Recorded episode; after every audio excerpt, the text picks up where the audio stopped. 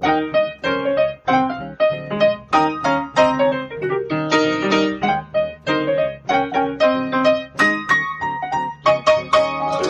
Hallo und herzlich willkommen zu Was denkst du denn? Mein Name ist Nora Hespers. Ich bin Rita Molzberger. Und wir sind heute beide ein bisschen fusselig drauf, haben wir schon festgestellt und dachten, das passt super zu dem Thema, das wir uns ausgedacht haben, nämlich Ordnung und Unordnung. Genau, wahrscheinlich haben wir uns unbewusst darauf vorbereitet, indem wir unsere Gedanken ungeordnet gelassen haben, um jetzt im Sprechen Ordnung reinzubringen. Das wäre eine schöne Sache, wenn das funktionieren würde. Genau, dann lassen wir anfangen zu sortieren. Ähm, warum oder wie bist du auf das Thema gekommen?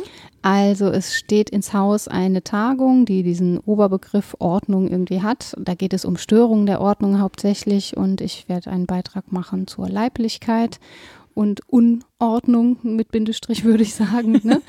Und da habe ich gedacht, naja, man kapriziert sich so schnell auf die Einzelthemen aber über den Überbau des Ganzen guckt man gar nicht so sehr. Was heißt man? Also ich nicht. Ne? Mhm. Ich würde immer erstmal mein Vortragsthema fokussieren und der Rest schlabbert dann so hinten weg und habe mir deswegen vorgenommen, auf Ordnung und Unordnung ein bisschen zu gucken, zumal mich das im Alltag hin und wieder auch beschäftigt, das Thema. und dann habe ich wieder mit einigen gesprochen, wie sie das so sehen und einfach nur gesagt, was denkst du über Ordnung? Was denkst du denn? und da kamen sehr unterschiedliche Dinge raus, was ich sehr spannend fand. Ja, und da dachte ich, ach, das ist ja doch reichhaltiger und da lohnt es sich, mit der Nora drüber zu sprechen. Die hat nämlich garantiert noch zwölf Perspektiven auf die Gedanken. Sache. Nein, aber andere Perspektiven auf die Sache und ich finde es wirklich spannend.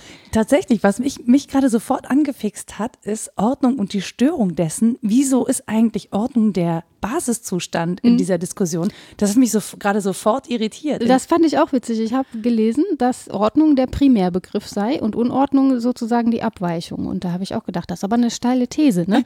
Weil, äh, also in der Bibel nicht, ne? Da ist was, die Erde war wüst und leer, das heißt Tohuwabu, wüst und leer. das, okay, das ist ein schönes Wort, finde ich. Ja, ja, ja.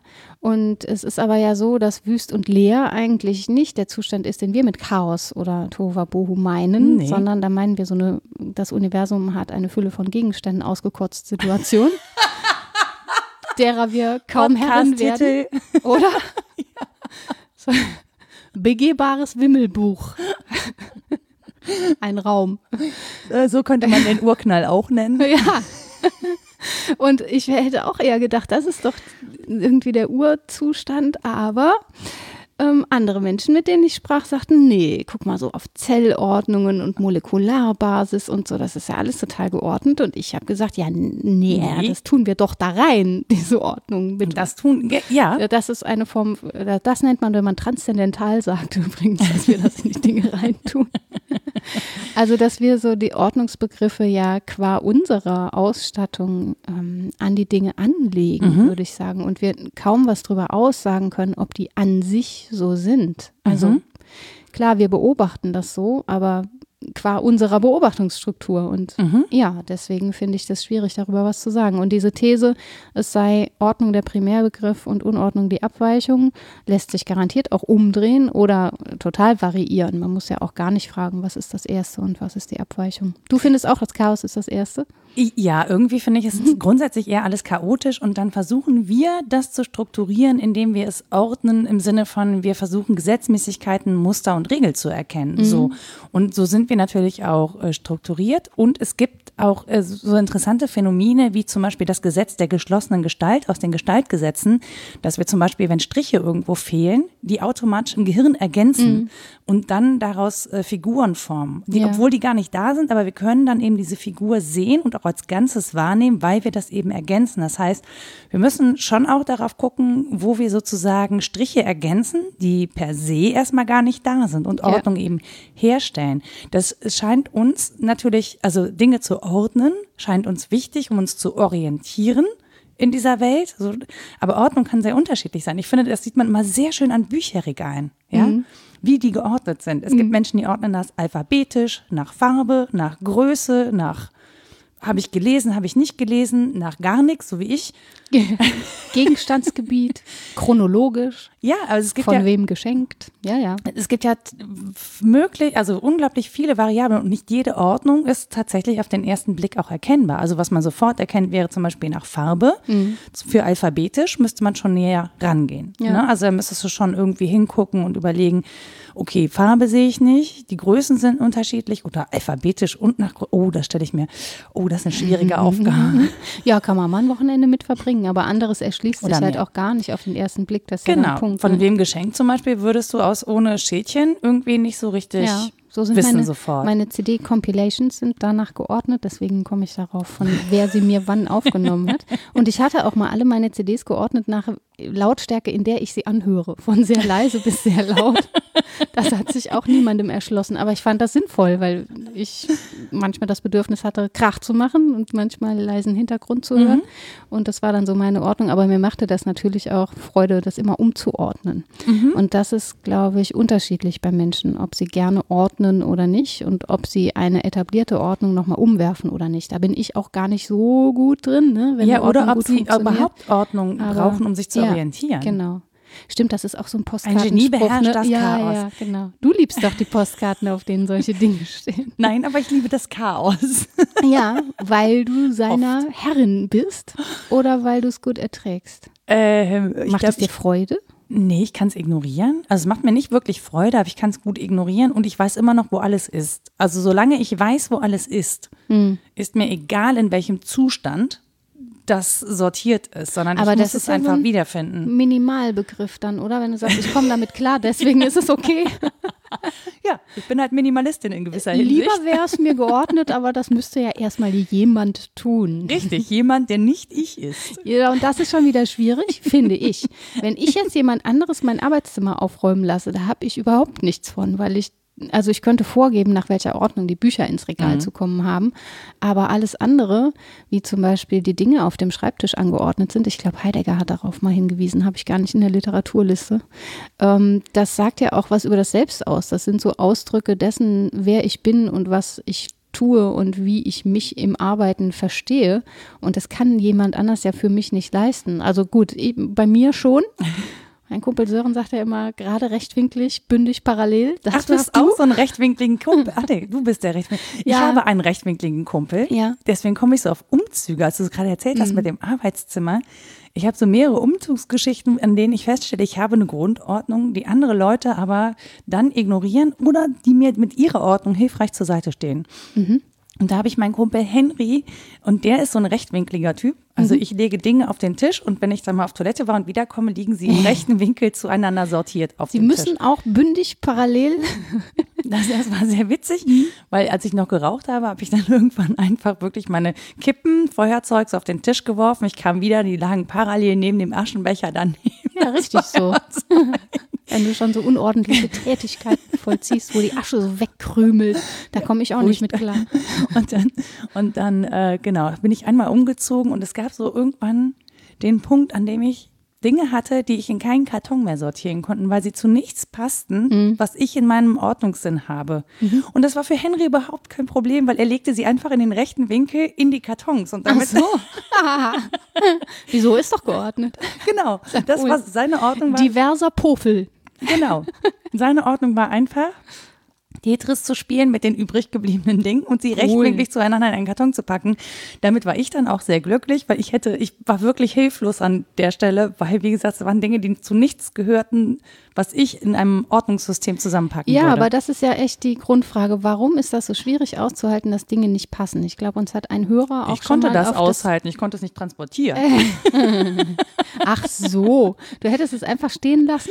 Nee, ich hätte das dann so einzeln gepackt oder so. Ja, also ich okay. hätte es nicht, Ah, ich hätte es nicht übers Herz gebracht, das in einen Karton zu tun. Ich hätte die einfach irgendwie einzeln ins Auto geworfen. Ja, okay. Auch eine Form des Umgangs. Aber an sich stört das, ne? Oh, guck mal da.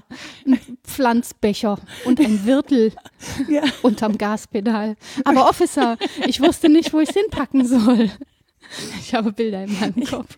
Ja, so, es ist aber genau so. Es ja, ist es ist auf jeden Fall halt eine Irritation. Ne, ich amüsiere mich auch über mich selber, weil ich es da nicht fertig bringe, aber ist, ich stehe da wirklich, bin hilflos, weil ich es nicht ordnen kann. Ja, ja, ja, aber diese Hilflosigkeit, die meine ich ja. Und das fordert von einem ja, jetzt kommt der schöne Begriff, der vom Hörer auch angefragt wurde, Ambiguitätstoleranz. Uh. Ja, wenn was mehrdeutig ist oder eben nicht klar einzusortieren, dann äh, sind wir gefordert, das mm, irgendwie mit Toleranz hinzunehmen oder es halt mit Ach und Krach doch in irgendeine Ordnung zu fügen. und Oder in Kartons zu packen. Genau, und es damit ein Stück weit ähm, ja, ihm Gewalt anzutun, ne? dem Ding, das vorher hab nicht ich ja passte. Ich habe es machen lassen. Na, ja, das ja, ist dann viel besser, wenn man andere. Natürlich. Finde ich auch. und jetzt reden wir aber über Dinge und da ist das witzig. Ne? Das stört ja jetzt nicht groß, wenn man Nein. mal gerade nicht weiß, mitten in der Küche steht und sich denkt, wo, wo, wo, wo gehört es hin? Verdammt. Das ist nicht so schlimm.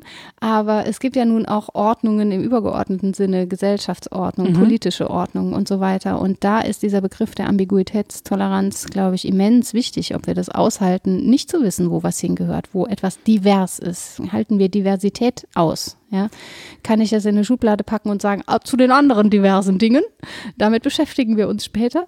Oder muss ich versuchen zu kategorisieren, zu systematisieren, weil darum geht es ja auch. Es geht ja nicht nur darum, Dinge an ihren Platz zu tun, sondern sie auch zu handhaben und damit tun wir ja einiges. Ne? Wir kanalisieren, wir selektieren, wir kontrollieren auch mhm. und wir disziplinieren. Und ich finde, im Zwischenmenschlichen, da wo wir eben auch ordnend tätig sind, da ist es dann schon schwieriger mit dem Aushalten von äh, Dingen, die zu nichts passen. Es müsste eine Behörde geben mit einer Ambiguitätsstelle mhm. zum Beispiel. Ja, bei Kafka gibt es die, das Schloss.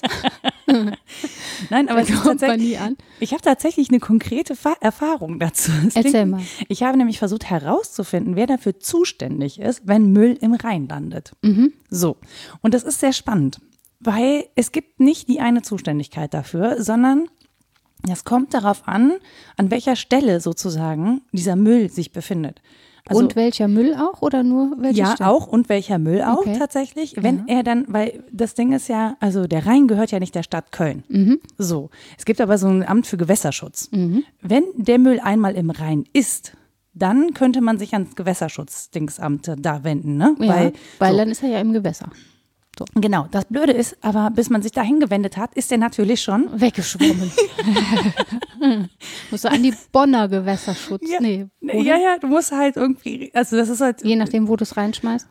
Ja, aber das Ding ist, du musst ja nachvollziehen können, wer es reingeschmissen ja. hat. Dann ist aber nicht der Gewässerschutz zuständig, sondern es ging halt um eine Veranstaltung am Rheinufer. Mhm.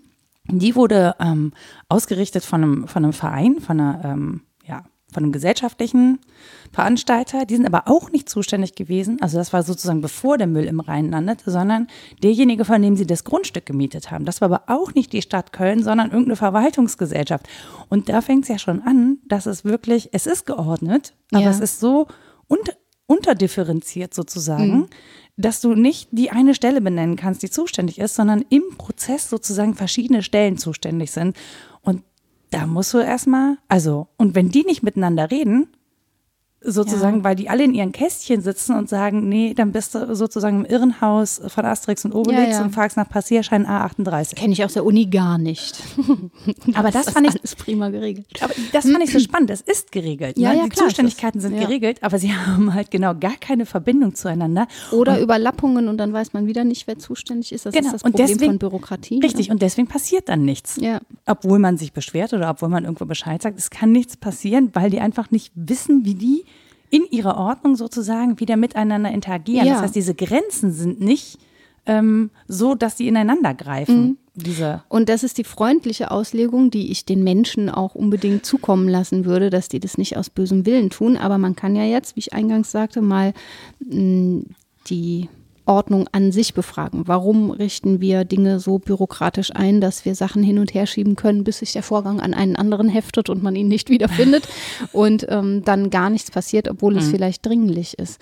Und da hat Foucault sehr genau hingeguckt mit die Ordnung des Diskurses. Das war seine Antrittsvorlesung. Da hat er natürlich vor allen Dingen auch die Hochschulen im Blick gehabt und hat da schon den Finger in die Wunde gelegt, wenn er sagt, das sind ja Mechanismen, da sind äußere Mechanismen, die den Diskurs kontrollieren, aber auch innere Aspekte, die das Ganze fortschreiben und es greift so ineinander, dass wir bestimmtes auch verunmöglichen. Also dass mhm. wir das Handeln verunmöglichen, weil wir zum Teil gefangen sind, entweder in diesen äußeren Faktoren, also so Ausschließungssystemen und so weiter, oder auch ähm, bei, bei inneren Prozessen hängen bleiben, um Zufälle zu bändigen und dann kommt das nicht zueinander und wir mhm. kommen gar nicht ins Handeln.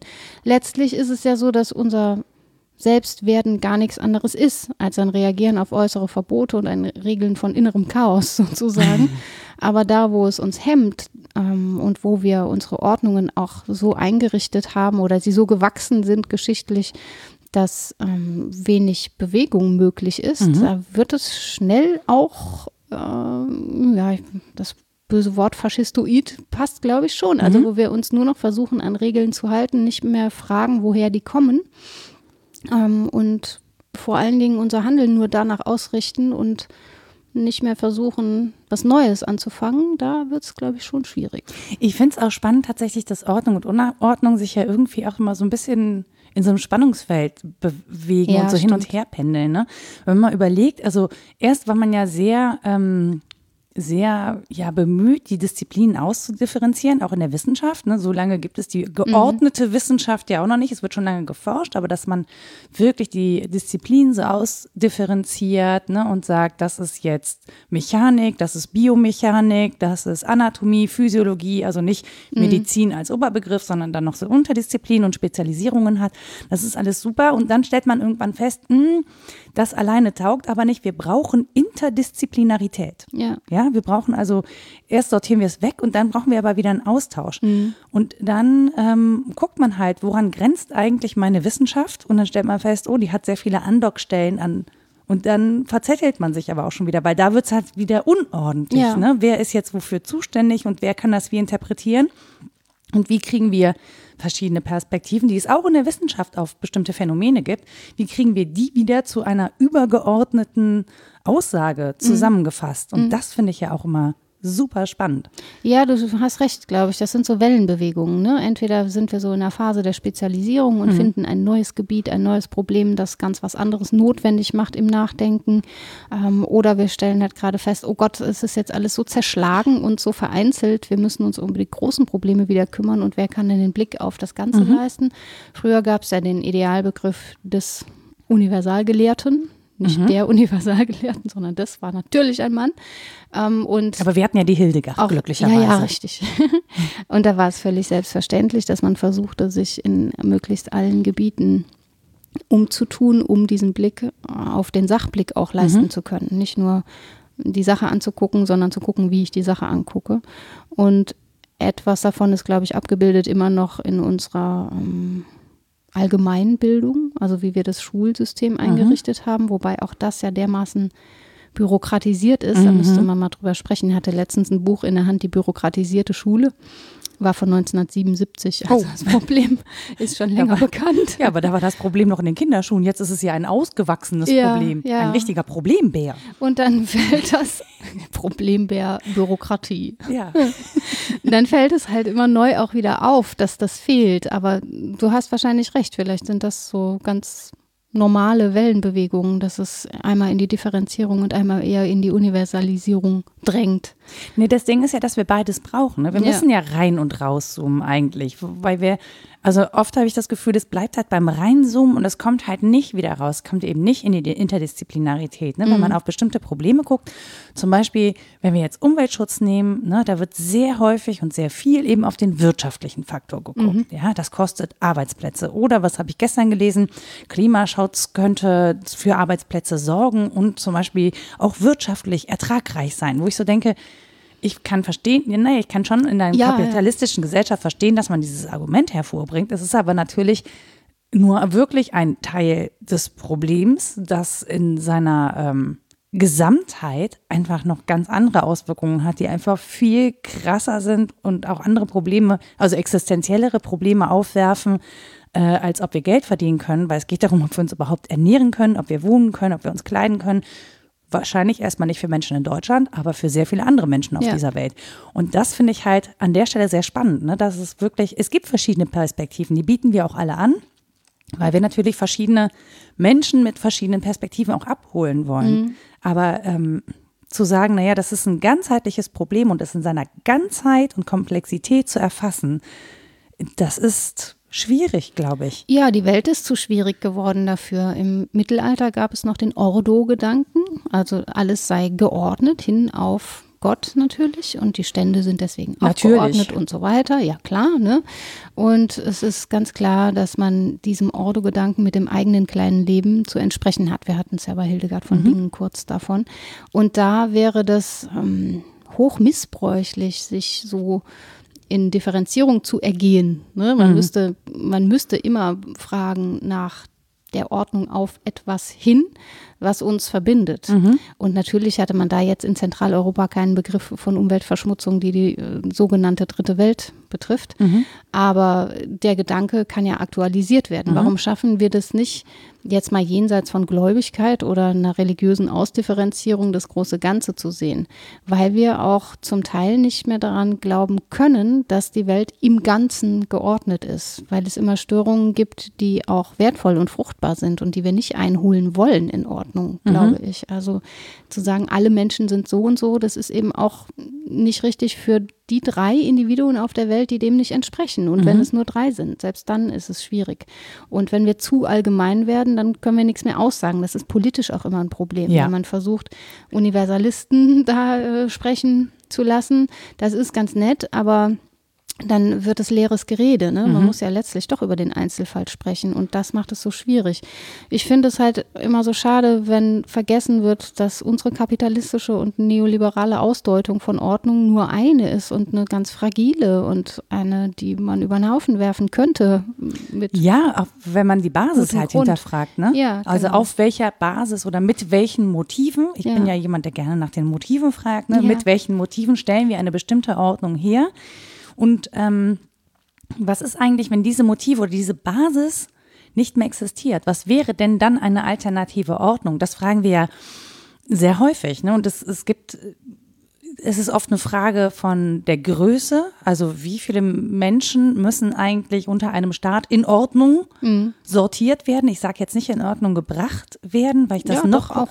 Ja, aber das finde ich, da habe ich das Gefühl äh, Schubladengedöns und so. Mhm. Also und dann, und dann haben wir ja auch, ähm, das, ich glaube, das merken wir gerade an Gesetzgebung und an, wie ist Leben eigentlich, ne? Was ist eigentlich geordnet? Was ist das Bild, Mhm. das wir, also es geht ja auch um Bilder, die wir von Gesellschaft haben. ja, Das große merkt man. Grundbilder. Mhm. Genau, das merkt man zum Beispiel am Familienbegriff, der sich ja stark ausdifferenziert hat, auch in den letzten Jahren. Und dann gibt es kleinere Staaten, die damit schon relativ gut gewachsen sind Mhm. und etwas größere Staaten, wie zum Beispiel Deutschland, die sich da sehr schwer tun, weil das Ja. natürlich erstmal diskutiert und demokratisch ähm, ja, bestimmt werden muss. Es muss äh, und da merkt man schon, ähm, dass einfach verschiedene Menschen verschiedene Ordnungsbegriffe haben und auch brauchen, notwendigerweise für ihr Leben, also für ihr Weltbild, glaube Ja. ich sogar. Das wäre ja auch gar nicht problematisch, diese Anerkenntnis, dass zu ordnen ein menschliches Bedürfnis ist zum einen und ein menschliches Erfordernis. Und zwar nicht nur fürs Individuum, weil es sonst überfordert ist mit der Menge von Eindrücken, sondern auch als Gemeinschaftswesen, dass wir ordnen müssen.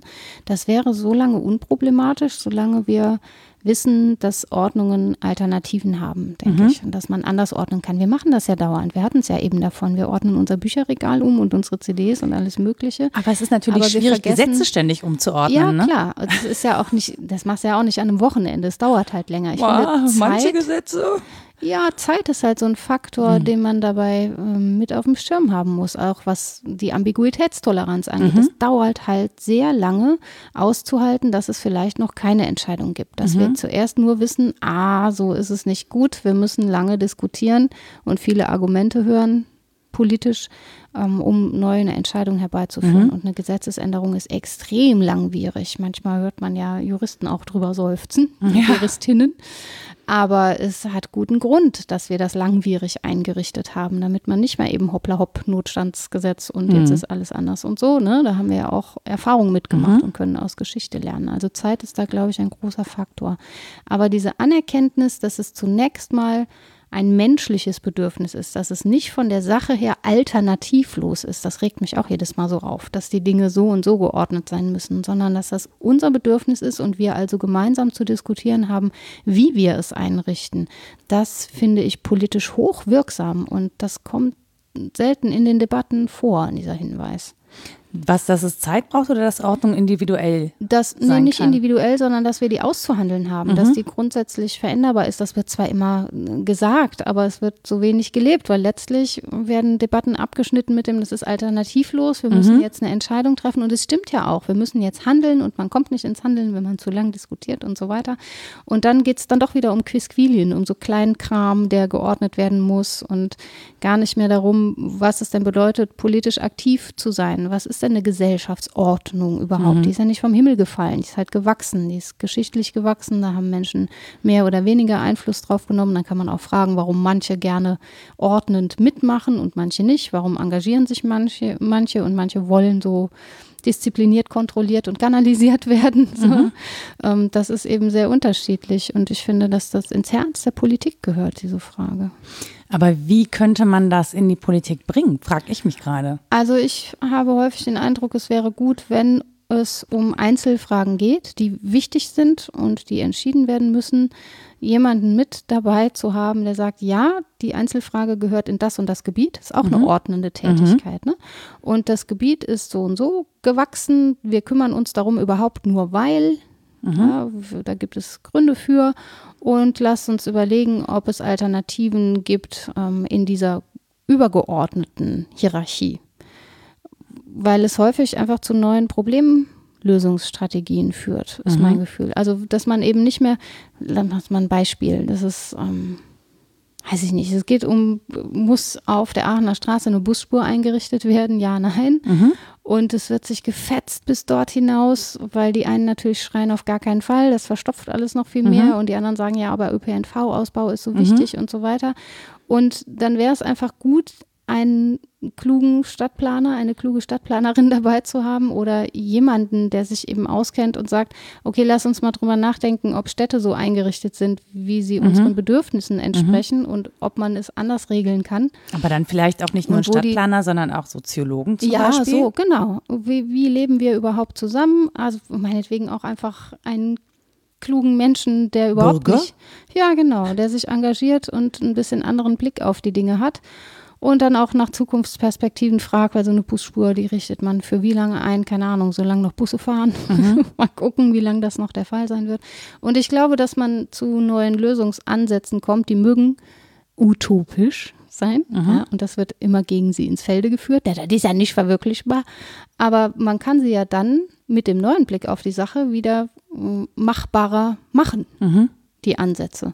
Und das finde ich dann schade, wenn sich die Debatten so verlieren im Aufeinander einhacken zwischen zwei Alternativen, entweder Ja oder Nein und keiner guckt drauf, warum wir nur noch Ja oder Nein fragen.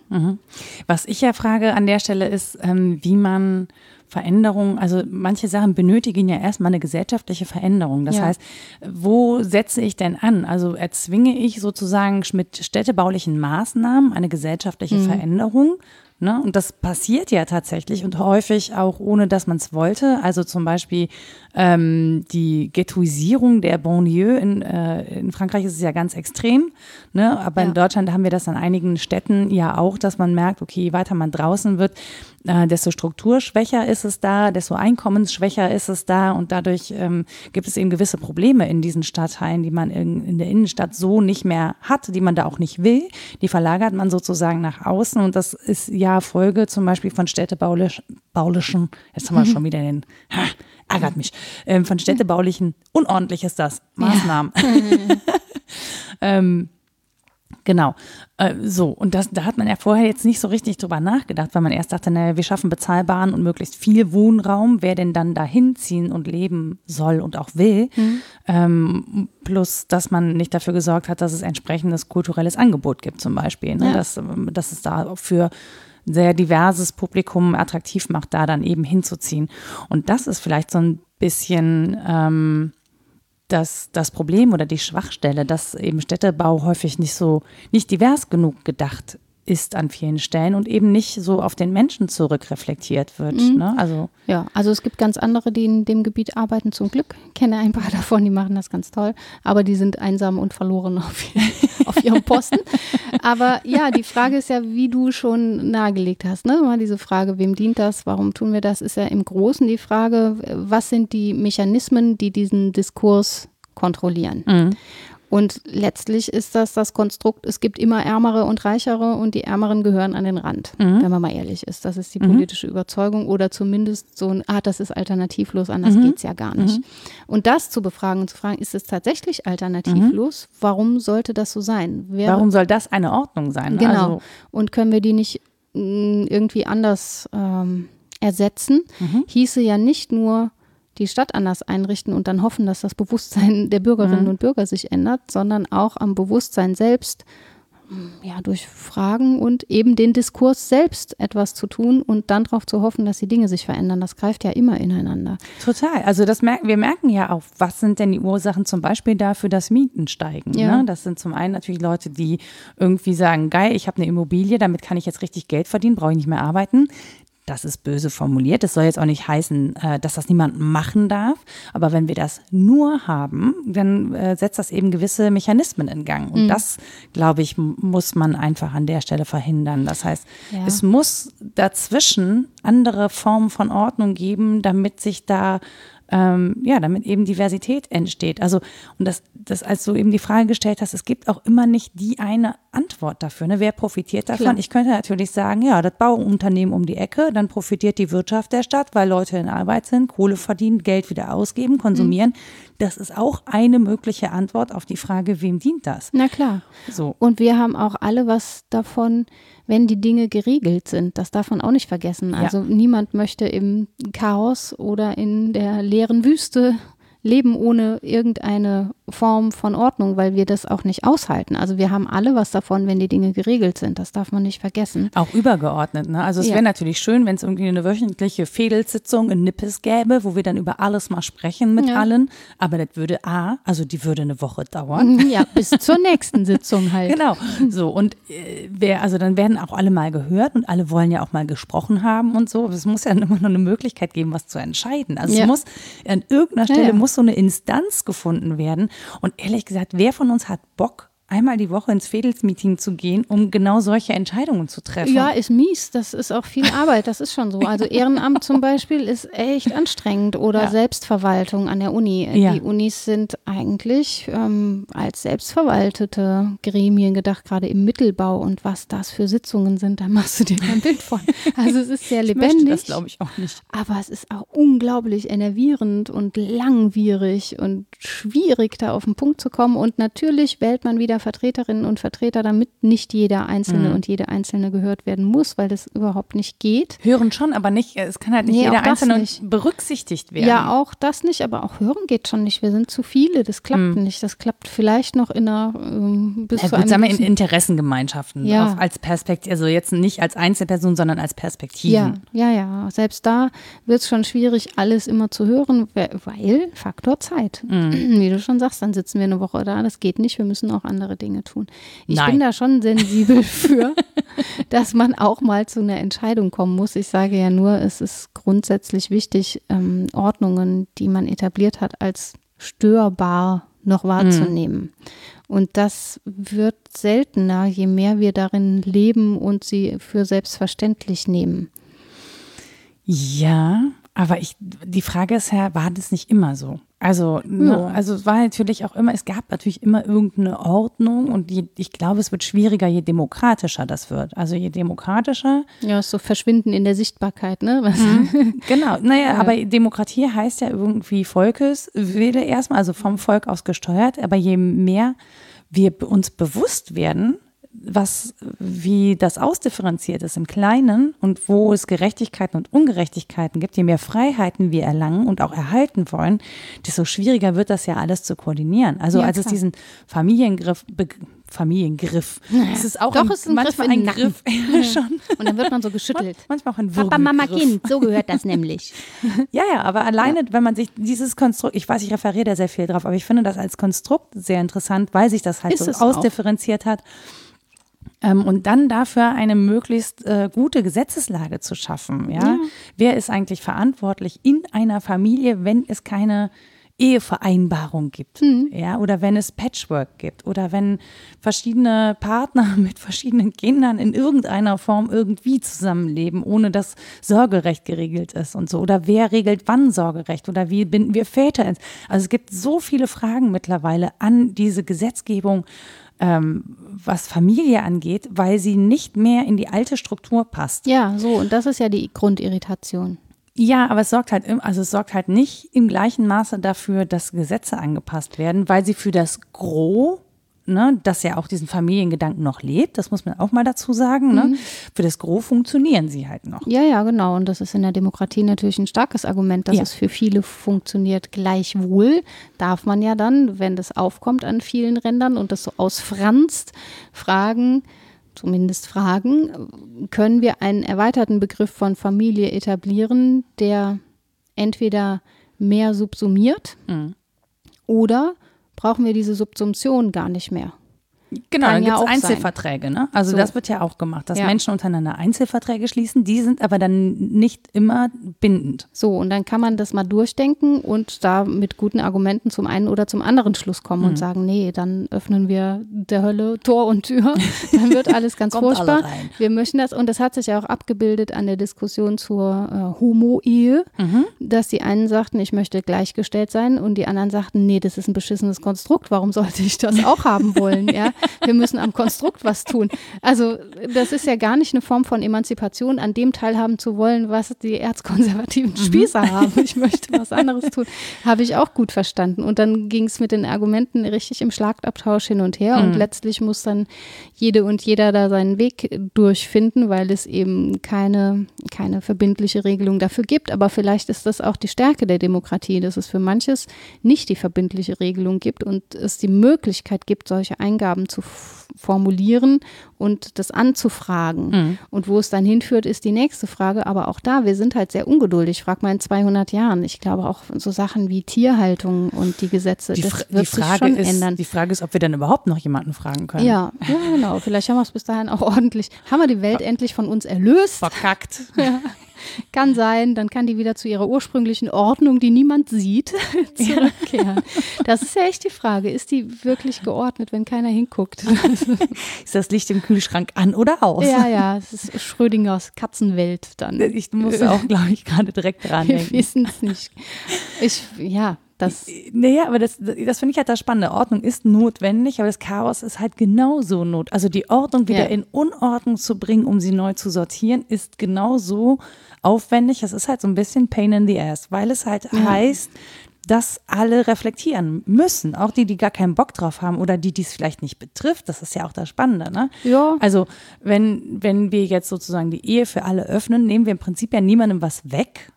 Es fühlen aber trotzdem sich Menschen in ihrer Ordnung gestört. Also in ihrer Weltordnung gestört, die sie da haben. Und das nimmt denen ja schon was weg, nämlich ihre Ordnung. Ja, genau. also ihren Ordnungsbegriff. Und das ist ja so interessant, dass wir nicht ähm, Ordnung wegnehmen, sondern nur den Begriff, den sie von Ordnung haben. Ja, ja. So, das, das, ähm, naja, es ist auch viel Missgunst, dass die anderen nicht die Vergünstigungen haben sollen, die mir zukommen. bis weil, man sich ja, bis man sich scheiden lässt, dann ist halt mit den Vergünstigungen Genau. alles wieder passé. Also wirklich. Ja, aber da. Das ist ein schwaches Argument, sag ich mal. Ja, nein, es geht ja auch nicht nur um die Finanzen, sondern um ich gehöre dazu und du nicht und dann nimmt das jemand weg. Also diese Ja, aber du gehörst ja nicht, Zugehörigkeitsgedanken. du gehörst ja nicht weniger dazu, oder? Ich glaube schon, dass das für viele, die das ablehnen, ein Argument ist. Dass sie sagen, ja, wie unsere Zugehörigkeiten sind definiert. Die Familie ist die Keimzelle des Staates und da, wo sie keine Kinder erzeugt, da ist das, es gibt doch diese dummen, also Entschuldigung, ich werte, es gibt ja dieses Argument. Und Wir piepsen da. ja. Und dann fühle ich mich gestört, weil anderen was zukommt. Nicht nur, dass meine Ordnung nicht entspricht, sondern dass sie im Keim zerstört. Ja. Da so, das ist so ein innerer Unruhefaktor, der dem nicht entspricht, wie ich das. Und dann nimmt es mir auch das Privileg, dass ich nämlich dazugehöre zu dieser schönen Ordnung und für mich die Welt eingerichtet ist und für die anderen ist sie nämlich nicht eingerichtet. Und so ein bisschen freut man sich, dass sie für die anderen nicht gemacht ist. Aber es ich. ist ja ein, das Ding ist ja, finde ich, es ist ja ein theoretisches Konstrukt und natürlich hängen wir allen theoretischen Konstrukten an, ja. So, Ja. also so und die einen sind aber flexibler und die anderen sind eben nicht so flexibel. Ja. Und das finde ich halt so spannend, dass wir diese Konstrukte brauchen. Also es ist ja schon so, dass diese Leute sich doch existenziell bedroht Ja. fühlen, auch ne, wenn man ihnen Ja. rein praktisch gesehen jetzt mal so erstmal nichts wegnimmt. Ne? ja, aber Also sie- ihre Zugehörigkeit ist befragt Genau, aber und das, ihre Anerkennung. Ja, aber da, das sind, meine ich ja, das sind ja, Ja, ja. so theoretische Konstrukte und denen kann man extrem, also den kann man extrem anhängen, haha, Extremismus, Mhm. ähm, so, aber das finde ich, ähm, nee, wie ist es, also wie ist es uns möglich, auch ein etwas fragileres oder flexibleres Ordnungsbild zu haben? Also, Also denen muss man einfach andere Ausschlüsse anbieten, glaube ich. Menschen, die gerne andere ausschließen, denen muss man dann sagen, pass auf, die nehmen wir jetzt mit, wir schließen dafür jetzt andere aus. nee, also wirklich, das klingt flapsig, Äpfel. aber ja. ja, no, an anderen Stellen müssen sie das Gefühl haben, okay, aber da kann ich mich abgrenzen und da ist meine Zugehörigkeit Mhm. gesichert und dann kann man wieder mehr hinnehmen. Aber das so insgesamt ins Opake und in, in diese Ambiguität so als Grundzug im Leben zu haben, das hält man tatsächlich wahrscheinlich schlecht aus. Ja, ich, ich, also ich überlege gerade, ich würde ja gerne sagen, ich brauche das nicht für mein Leben. Aber das ist natürlich Quatsch. das Nee, ist natürlich das selbstbeschissen. ist- Natürlich ja. brauche ich das auch für mein Leben. Klar. Ne? Ich kann das. also mal doof gesagt, wir müssen auch schon Steine geordnet aufeinandersetzen, damit die Häuser stehen bleiben. Habe ich mal gehört. ich kann einfach ein Loch in Steinhaufen graben. Nee, ist ja wirklich so, dass wir Ordnung auch etablieren, Ja. damit es stabil ist in, in ganz langweiligen Bezügen und da gucken wir gar nicht mehr hin. Und damit wir klarkommen, brauchen wir eben auch die übergeordneten gedanklichen Ordnungen, Hm. um nicht überfordert zu sein von der Masse an Eindrücken. Aber äh, dass wir jenseits dessen eben variieren können, wie wir die Steine aufeinander häufen. Ja, oder ob wir überhaupt Steine nehmen oder Und was genau, dass. Stabilität eben aus unterschiedlichen Prinzipien Hm. resultieren kann, das äh, ist, glaube ich, ein Gewinn. Def- Ja, aber du, das Ding ist, du musst halt wirklich den Blick dafür haben. Ja. Also du musst das Ja, ja. zulassen können. Man könnte jetzt sagen, ne, der, der, der Mensch, der das Steinhaus hat, der ähm, sagt, na ja, aber ich bin besser geschützt vor allen Einflüssen des Lebens und der Typ, der die Zeltplane hat oder die Dame, ist so krass, dass ich das irgendwie so eingebaut habe. Mhm. Also die Person, die nur das Zelt hat, die ist dann halt nur gegen Regen geschützt, aber zum Beispiel nicht gegen Kälte. Kann aber dauernd umziehen. Genau, ja, ja, aber Ja. das so, ne? Ähm, wenn jetzt aber jemand der Meinung ist, umziehen ist unnötig und ich Weil man dann nachher Dinge hat, die in den Diversitätskarton müssen. genau. Das ist die Pest. Umziehen ist die Pest. Ich will Ist doch kein auch, ist Zelt. es wirklich. Zelte sind des Teufels. Nee, aber dann hat man auch gar nicht so viele Sachen. N naja, Ja. aber du könntest, du hättest halt schon zwischen diesen beiden Personen ähm, eine Diskussion, die auf keinen gemeinsamen Nenner führt. Ja, genau. Außer, dass beide Schutz möchten vor Regen. Ja, eben. Das ist so der kleinste gemeinsame ja, Nenner. oder dass Vielleicht. sie wissen, wir müssen uns in dieser Welt ein Zuhause schaffen. Wir müssen Wohnraum uns irgendwie schaffen. Und das ist doch spannend und sich dann anzugucken, wie machen das denn andere? Und ist das abhängig von Kultur oder abhängig von den Naturgegebenheiten? Warum gibt es auch hier in den verschiedenen Regionen so unterschiedliche Baumaterialien? Wo kommen die her? Und all dieser Kram. Ähm, das öffnet ja den Blick und im besten Fall tatsächlich auch ja, hin auf Toleranz, ne? dass ich einsehe, es gibt gute Gründe, so zu wohnen. Es gibt Mhm. gute Gründe, anders zu wohnen. Es muss nicht so eingerichtet sein. Es kann auch anders eingerichtet sein. Wenn ich das verstanden habe, dann fühle ich mich vielleicht weniger bedroht, wenn jemand anders mit seinem Hippie-Zelt daherkommt. Ja, also ich finde es halt grundsätzlich, ähm, grundsätzlich ganz spannend, dass, äh, also ich finde die Störung spannender als die Ordnung. Also ich finde so eine Ordnung im Zweifel. Mhm. Ich Obwohl, bin nee, da ambivalent. Ich finde auch so richtig krass geordnete Dinge, das ist was, was ich sehr genieße. Und gleichzeitig. Symmetrie. Ich mag ja, Sym Ja. bin ja so ein Symmetrie. Symmetrie ist die Ästhetik des kleinen Mannes, wurde mir mal gesagt. Ja, ich bin eine Ich kleine bin eine Frau. kleine Frau. So. So, ja.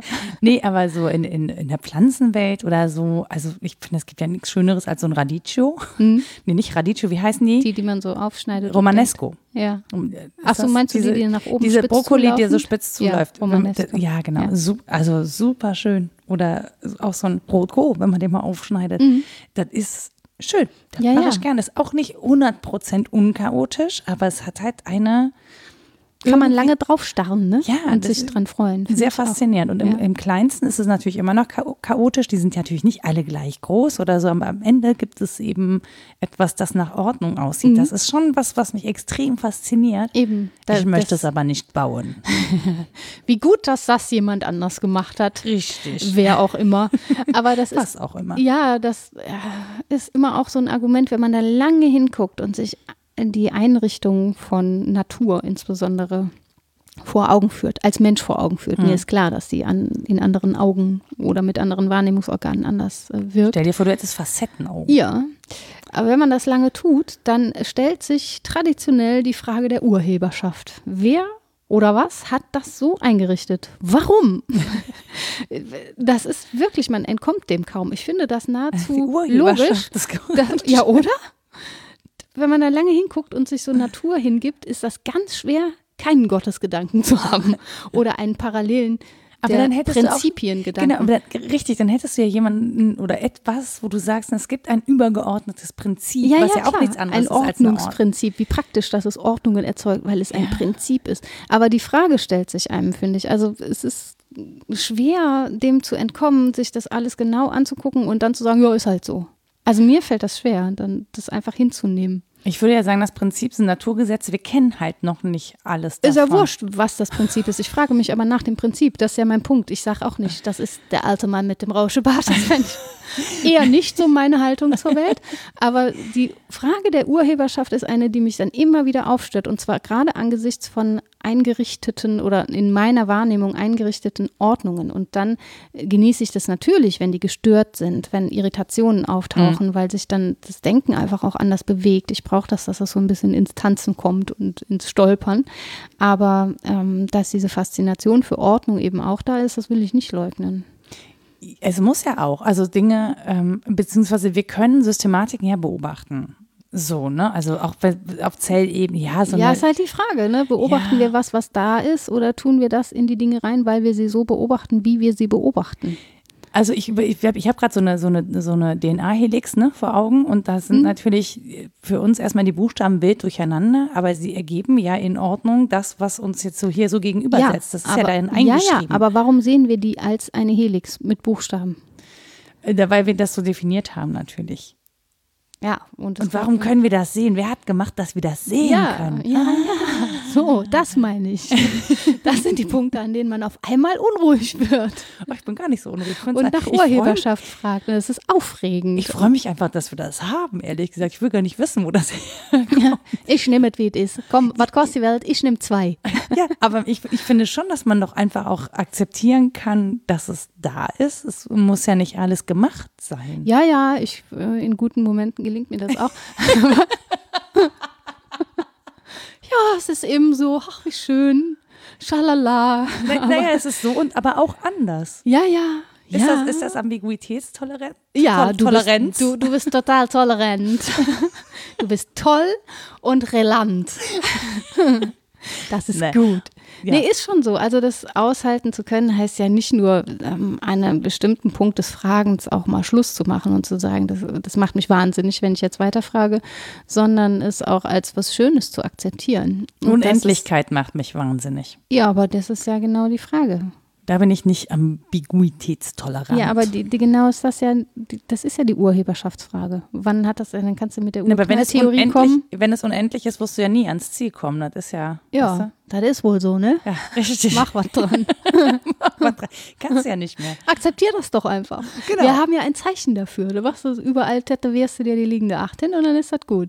So. Überall, auf den ganzen Es Körper. gibt wahnsinnig viel Modeschmuck, der diese, dieses Unendlichkeitszeichen ist mir letztens aufgefallen. Viele Menschen tragen das mit sich rum. Also Hm. meistens Mädchen, aber Vielleicht die ich es bei gesehen Männern habe. nur nicht Weiß sehen. ich nicht, aber das habe ich auch schon beobachtet, dass das Mhm, viele, vielleicht finden sie es einfach schön, weil es so symmetrisch ist. Tete. Ja alles kleine Frauen, die da rumlaufen, wo ich Aber sage die, dir. die Unendlichkeit äh, scheint zu faszinieren oder das Zeichen ist gar nicht mehr als solches bekannt. Das kann natürlich auch sein. Unsere Ordnungen verlieren ja auch ihre Wirksamkeit und ihre Aussagekraft Mhm. mit Zeit. Und auch da wieder Zeit, ne? Wenn, wenn man das gar nicht prolongiert aktiv, sondern so bestehen lässt, dann verlieren die zuweilen Gültigkeit und irgendwann kramt jemand Bücher raus oder macht eine Ausgrabung und sagt, ach, guck mal, das war mal so und so geordnet, guck mal, wie Familien damals zusammengelebt haben, so verrückt. Haben wir irgendwie vergessen. Ja, aber ich, was hatte ich denn gerade für einen Gedanken mit Zeit? Ach so, genau, dass wir natürlich diese, diese göttliche Ordnung, mhm. dass sie sich ja auch mit Zeit verloren, also verloren kann man dazu gar nicht Dabei sagen. Dabei ist die ewig. Verrückt. ja, verrückt. Nee, aber die, sagen wir mal so, die institutionalisierte Ordnung, die eben durch Kirche vorgegeben war. Ich referiere natürlich jetzt auf den westlich-europäischen ja. Raum, weil einen anderen habe ich in der Form historisch nicht zur Verfügung. Nicht. Mhm. Genau.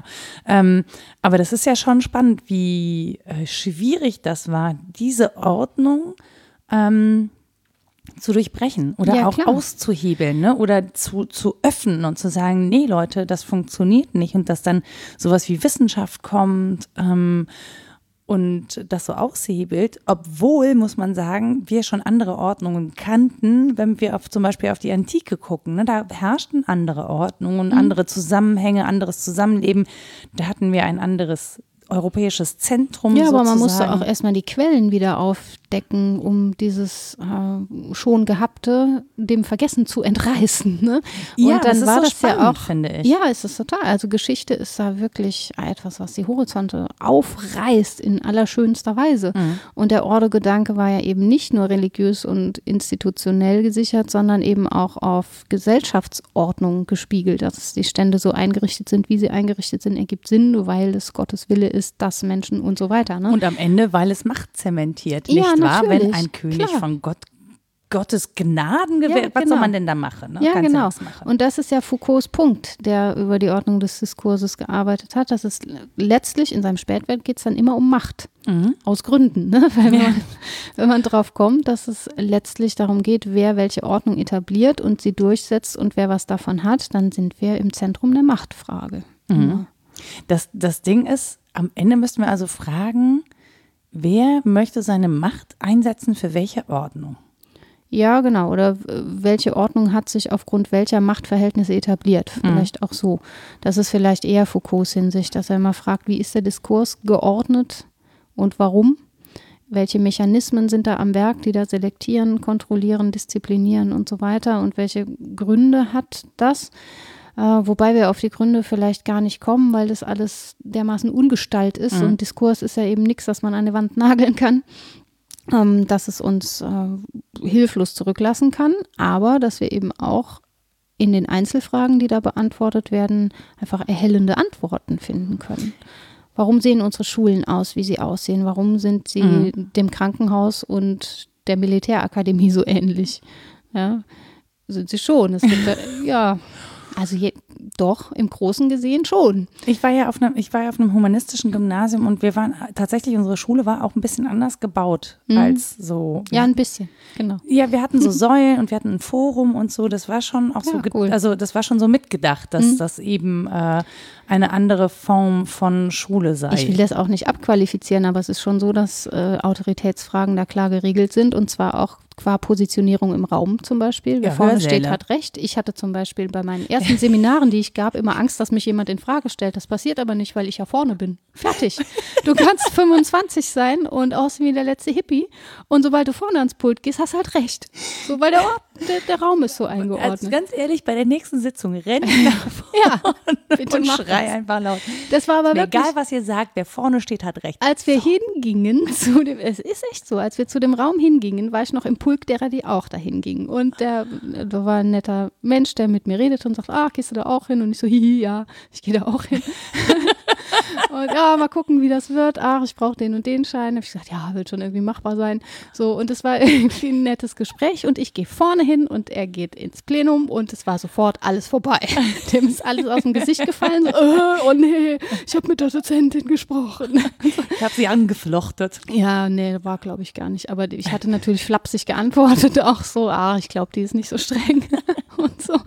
Und das war dann doof. Aber es war völlig klar, dass meine Autorität in dem Moment besteht, in dem ich den Raum in einer mhm. bestimmten mhm. Weise betrete. so und ihn besetze. Und ich stelle mir das auch so schön so trichterförmig vor, weißt du, so alle gehen dann gehen so immer weniger gehen nach vorne, weil die erste Relle, Reihe ja traditionell, die, die erste Rille bleibt frei ja. und du gehst halt so weiter durch und alle gucken, denken sich so, oh oh, oh oh, da, da kommt die Sie wird doch wohl nicht. Ach, ist nur die Hilfskraft. ja, ja. Aber ja. in der Schule ist es ja auch so, dass diese Ordnungssysteme bestehen. Auch die Zeitordnung, das mhm. ist eben zu einem bestimmten Zeitpunkt, das kann man aufweichen und dann sagen, ja, ne, Gleitzeit oder was weiß ich. Aber die Zeitordnung gibt es und es geht auch gar nicht mhm. anders. Ähm, dass die Räume so eingerichtet sind, wie sie eingerichtet sind, dass Kausalitäten nicht mehr befragt werden. Wenn ich mich so und so verhalte, wird es so und so sanktioniert. Dass das Notensystem etwas ist, was zwar theoretisch befragt wird, aber praktisch einfach immer weiter mhm. geschrieben wird und so.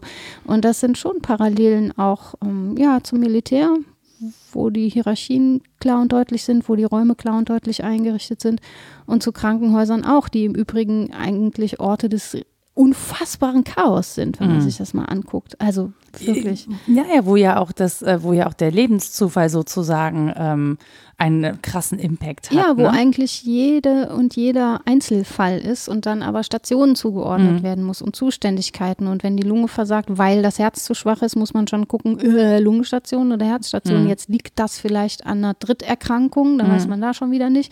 Und dann entwickelt die Patientin eine Depression. Ach du Scheiße, jetzt muss sie, ne? Das ist schwierig, das zu ordnen. Und trotzdem gibt es für alles eine Station und irgendeine Zuständigkeit Deswegen und letztlich hat das weiß mit keiner mehr meinem Bescheid. Knie nicht geklappt damals. Ja, war, wegen Platzmangel war ich halt mit einer Kniearthroskopie auf der inneren. Da gehöre ich nicht hin. Das Knie Eigentlich- ist ja relativ innen. Ja, Äh, genau, es war eben auf der Und orthopädischen. Sie sind hier, weil. nee, die ist nicht der Magen. Ja, ja, klar. Also, wenn da die Ordnung gestört wird, auch dadurch, dass sie zu wenig Personal hat, die sie verwaltet oder dass dem nicht mehr entsprochen werden kann, dann ist der Einzelfall gelackmeiert. Das ist schon so. ja, Gelackmeier ist auch so ein schönes Wort. aber stimmt doch. Ja. Und ja, also auf diese Ordnungsstrukturen hinzuweisen und darauf, wie wir unsere Institutionen einrichten und dass das Diskursfragen entspricht, die wir stellen oder immer schon beantwortet haben, das ist, glaube ich, Foucaults großes Verdienst und da kann man viel von lernen. Ich habe mich gerade gefragt, ob wir nicht zu wenig oder vielleicht machen wir einfach noch eine Folge zum so über Ordnung und auch Regeln. Also Regeln stellen ja Ordnung erst her. Ja, oder sind ausführende Organe dessen? Genau, richtig. Und wie es dann mit Regeln geht, weil ich mich gerade so gefragt habe, okay, so Ordnung, ich, es gibt Ordnung. Die Folge nennen wir Hast du deine Regel? Yeah. Die machen wir Halloween. Ja. Ähm, naja, aber das Ding ist ja, dass ich äh, nicht so, also ich finde es eigentlich ganz geil, durchs Chaos zu surfen, weil ich mich dann halt auch nicht so festlegen muss. Ne? Aber ich merke schon, dass ich in meinem Inneren so doch gewisse Prinzipien und Regeln habe, die ich wirklich dann auch extrem ernst nehme. Und ähm, wo man dann schon auch mit mir in Streit geraten kann, wenn man diese Regeln verletzt. Also und das kann einfach passieren, vielleicht, weil ich keine für andere Menschen erkennbare Ordnung habe. Das ist jetzt sehr selbstreflexiv. Aber ähm, trotzdem finde ich es da spannend, eben auch auf Regeln zu gucken, ne? weil es da auch zum Klar. Beispiel dazu kommt, dass man so Fragen stellt, wo wird es ähm, so streng, dass es eben wirklich faschistoid wird. Ne? Also da Mhm. Und kommen wir geht das, dazu. wenn es eine einzelne Regel ist, wann wird die zur Norm, Mhm. wann äh, wird das eine Ordnung und wann ist es ein System? Also man Mhm. könnte ja so hierarchisch denken und das unterordnen und sagen, die Normen und Regeln, die sind so das Kleinste Mhm. des übergeordneten Systems, das dann wieder einer übergeordneten, Und wie müssen die beschaffen Ordnung werden, dass es eben, ne? ja genau. Das machen wir einfach in der nächsten Folge. Ja, okay. Das ist lustig, weil ich vom anderen Ende her komme. Ich genieße es sehr in sehr ordentlichen Verhältnissen. Das ist doch schön, dass wir endlich mal wieder Pate und sind. brauche ganz dringend ganz viel Irritation. Also ich, wir treffen uns in der Mitte, aber von den, von den verschiedenen Enden her, glaube ich. Schön ist, dass wir uns treffen. Ja, Ja, und dann auch wieder in Ordnung und Unordnung. ist in Ordnung, ne? Ist ganz okay. Ja, ja. Außerordentlich in Ordnung ist das. Das stimmt. Dann, äh, du hast gesagt, du hast gar nicht so viel. Nö, Literatur, ich habe diesmal wenig, aber aber ich habe währenddessen noch einiges genannt. Da mache ich mir mal Gedanken drüber, was ich da wohl noch so genannt habe. Aber ich habe hauptsächlich auf Foucault geguckt, weil das Mhm. so ein ähm, Herzstück ist bei diesem Thema. Das ist äh, die Ordnung des Diskurses von Michel Foucault. Dann habe ich aber zur Opazität und zur Ambiguität meinen Lieblingsvertreter der französischen Phänomenologie, nämlich Maurice Merleau-Ponty, in seinem Spätwerk Das Sichtbare und das Unsichtbare sind das ähm, meistens auch kurze Gedankensplitter, da findet man dazu ganz viel. Dann gibt es diesen schönen kleinen Kunstband, den bestimmt ganz viele kennen von Ursus Verli, die Kunst aufzuräumen und Kunst aufräumen, wo er Kunstwerke zerlegt in ihre Einzelteile Ah. oder so eine Frittenschale einmal abbildet und dann die Fritten aber einzeln nach Größe geordnet. Oh ja, das und kenn so. ich. Das ja, ist schön. Genau, das ist hübsch. Und zur politischen Ordnung von Julian Niederrümelin, politische Philosophie der Gegenwart, Rationalität und politische Ordnung. Mhm. Das war es eigentlich schon. Und du hast gesagt, das fand ich ganz spannend, äh, eingangs, äh, als wir noch nicht on, on, on air waren, Mhm. online wollte ich gerade schon sagen. Ja, weil ich das immer falsch sage. Naja, ähm, dass es gar nicht so viel Literatur dazu gibt. Nee, ich habe nicht genügend Oder- recherchiert. Es gibt da sicher ganz viel, aber ja, ja, das ist ist jetzt diesmal mein blinder Fleck. Ich habe recherchiert zur Philosophie und Ordnung und das ist, das fängt bei Aristoteles an. Also Mhm. es gibt ganz viel, was natürlich äh, schon im Sinne der Logik nach Ordnungen Mhm. fragt, aber die Ordnung selbst als Ordnung befragen, das hat relativ früh, äh, spät erst eingesetzt, so mit Foucault, dass er den Diskurs überhaupt mal zum Thema macht. Mhm. Und dann ist jetzt natürlich auch viel Foucault-Rezeption, aber ich glaube, da haben Hörerinnen und Hörer jetzt nicht so viel von, wenn man sich da ins Mhm. Einzelne verliert. Deswegen ist es relativ wenig für heute. Okay, gut, dann habe ich das jetzt auch verstanden. Dann sage ich euch noch ordentlich, wo ihr uns äh, denn finden könnt. Wenn ihr Feedback zu dieser Folge habt, dann schreibt uns doch einfach an rita etwas denkst du denn.de oder nora etwas denkst du denn.de. Ihr findet uns bei Twitter unter wddd-podcast. Wir haben eine Facebook-Seite und was sage ich sonst noch? Ach ja, unsere was denkst du denn.de Homepage, da kann man auch Kommentare hinterlassen. Wenn ihr Bock habt, dann dürft ihr uns ganz ordentliche Sternchen hinterlassen. Es ist ja auch ein sehr schönes symmetrisches Konstrukt. Äh, überall da, wo ihr diesen Podcast findet und hört oder eine Rezension, da freuen wir uns auch drüber. Auch über die negativen, wir wollen ja dazu lernen. Ähm, und ansonsten würde ich sagen, äh, viel Spaß in eurer Ordnung. Oder in eurem Chaos. Und beim nächsten Mal haben wir halt die Regel. Alles klar. Bis dann. Tschüss. Tschüss.